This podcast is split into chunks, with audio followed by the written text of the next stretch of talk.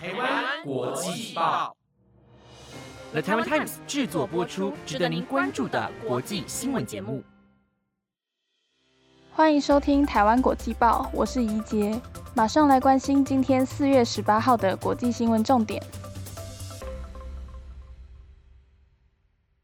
Hello，各位听众，晚安。今天要带您来关心的国际新闻重点有：三星传将弃 Google 搜寻，改采微软并阿发贝股价下跌；苏丹内乱爆炸，死伤近两千人，联合国呼吁停战；以及涉嫌运营秘密警局，FBI 纽约逮捕两名中国特工。如果您对以上的新闻感兴趣，想了解更多的内容，那就跟我一起收听下去吧。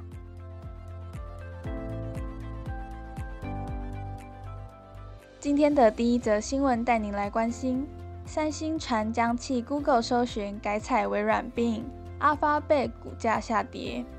韩国三星电子传考虑将以微软旗下的 Bing 取代 Google，作为原厂预设搜寻引擎。消息一出，Google 母公司 Alphabet 股价今天下跌至四 percent。路透社报道，这项消息由纽约时报率先于周末揭露。凸显了 Google 每年价值一千六百二十亿美元的搜寻引擎业务正面临着来自并日益严峻的挑战，并在整合 Chat GPT 的 AI 人工智慧之后，正一步步升为要角。纽约时报引述内部消息指出，Google 对这项消息的反应是恐慌，因为他们从三星电子合约赚进约三十亿美元的年收入。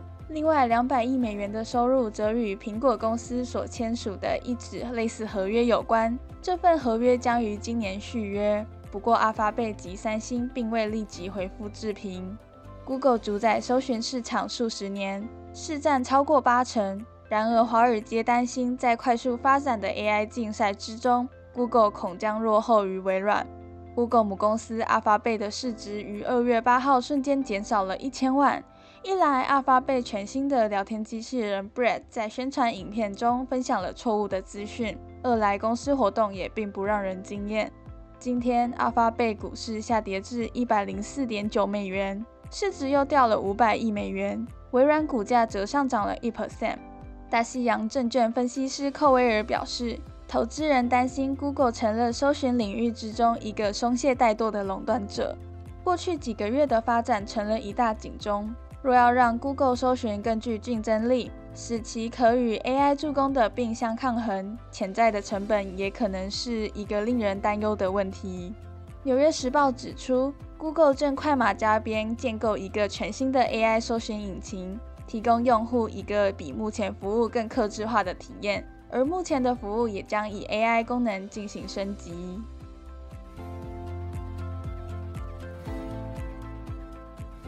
接下来这则新闻带您关注到：苏丹内乱爆炸，死伤近两千人，联合国呼吁停战。苏丹政府军与准军事团体快速支援部队之间的激战，在昨天进入第三天后，联合国官员指出，双方战斗至今已造成约两百人丧命，一千八百人受伤。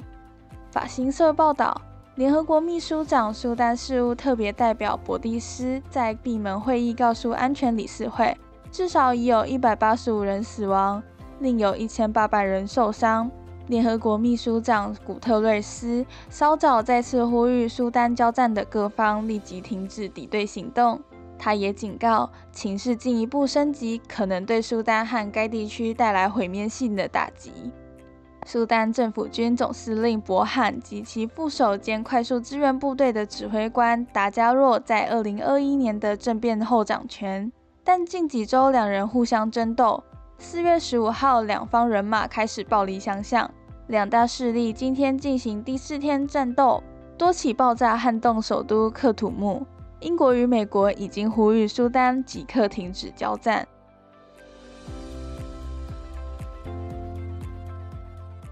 下一则新闻要带您看到的是，涉秘密警局恐遭判重罪，FBI 纽约逮捕两名中国特工。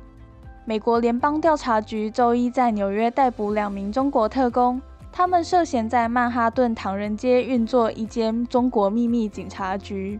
美国司法部并指控尚未到案的数十人曾对美国境内不同政治理念者施压。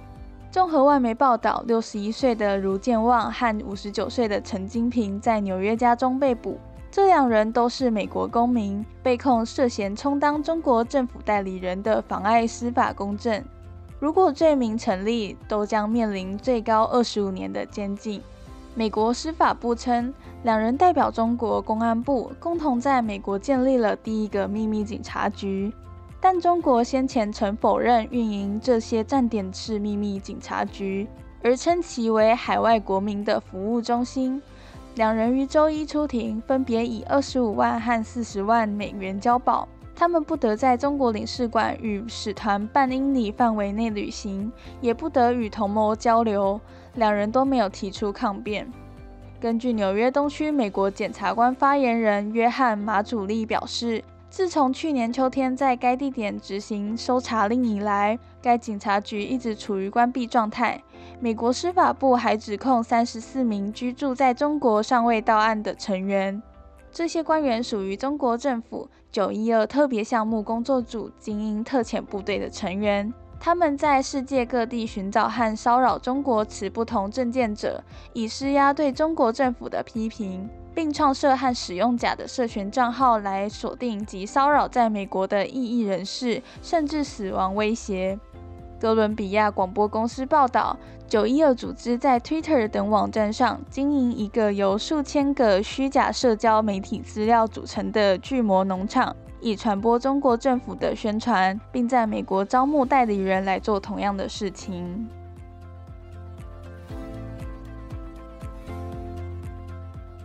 下一则新闻带您看到，领导欧洲最大经济体十六年，前总统梅克尔获颁德国功绩勋章。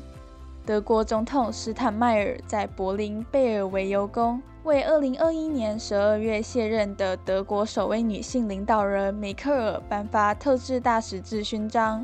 出席授勋仪式的宾客包括现任总理肖兹、欧洲联盟执行委员会主席范德赖恩和梅克尔的丈夫绍尔。史坦迈尔在授勋前的演说中赞颂梅克尔在悠长的执政时期里，以雄心、智慧、热情为德国效力的杰出政治生涯。梅克尔回忆起在这个被称为政治虎穴的地方获得许多非常美妙的经验。感谢家人和多位幕僚在他执政期间的支持。在这之前，德国仅颁发特级大使之勋章给两人，分别是前总统艾德诺和科尔。梅克尔执政期间大多广受爱戴，卸任后遭到批评人士特别指责他2011年废除核能发电的决策，2015年接纳数十万叙利亚和伊拉克难民，以及对于依赖俄罗斯能源的政策。让德国在俄罗斯去年二月开始侵略乌克兰后，彻底暴露了弱点。不过，梅克尔带领德国度过全球金融危机、欧洲区债务危机和 COVID-19 疫情大流行等事机。德国各政党人士仍表示，就算不认同他的所有政策，也可以承认他立下卓越的功绩。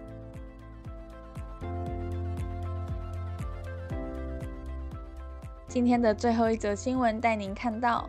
英国首相盼扭转反数学文化，数学能力正阻碍经济发展。英国首相苏纳克近期表态，希望扭转国内的反数学文化，并要求加强这门学科的教学，直到学生成年。不过，他十七号也说明，目前没有足够的教师来满足现有的要求。多家外媒报道，苏纳克认为英国成年人的数学能力正阻碍经济发展。数学基础不扎实的学生也难以在职场中生存。他表示，反数学心态使英国成为发达国家中数学能力最低的国家之一，并指出，我们常会开玩笑认为数学是我们做不到的，数学不适合我们，但我们永远不会用这样的玩笑来说自己无法阅读。不过，批评人士指出，自2020年以来，英国政府已将数学教师的招聘目标削减近40%。国家教育联盟秘书长布斯特德指出，首相的最新公告会让家长和校方摸不着头绪。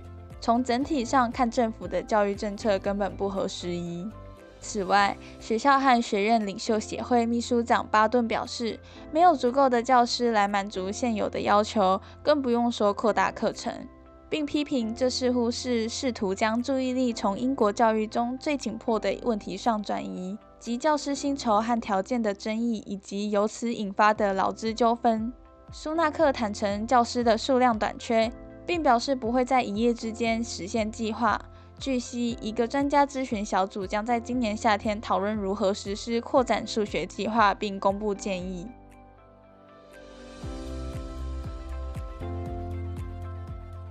以上是今天台湾国际报的五则新闻内容，感谢您的收听。如果对我们的节目有任何想法和建议，都欢迎到台湾国际报的 Apple Podcast、IG 留言告诉我们。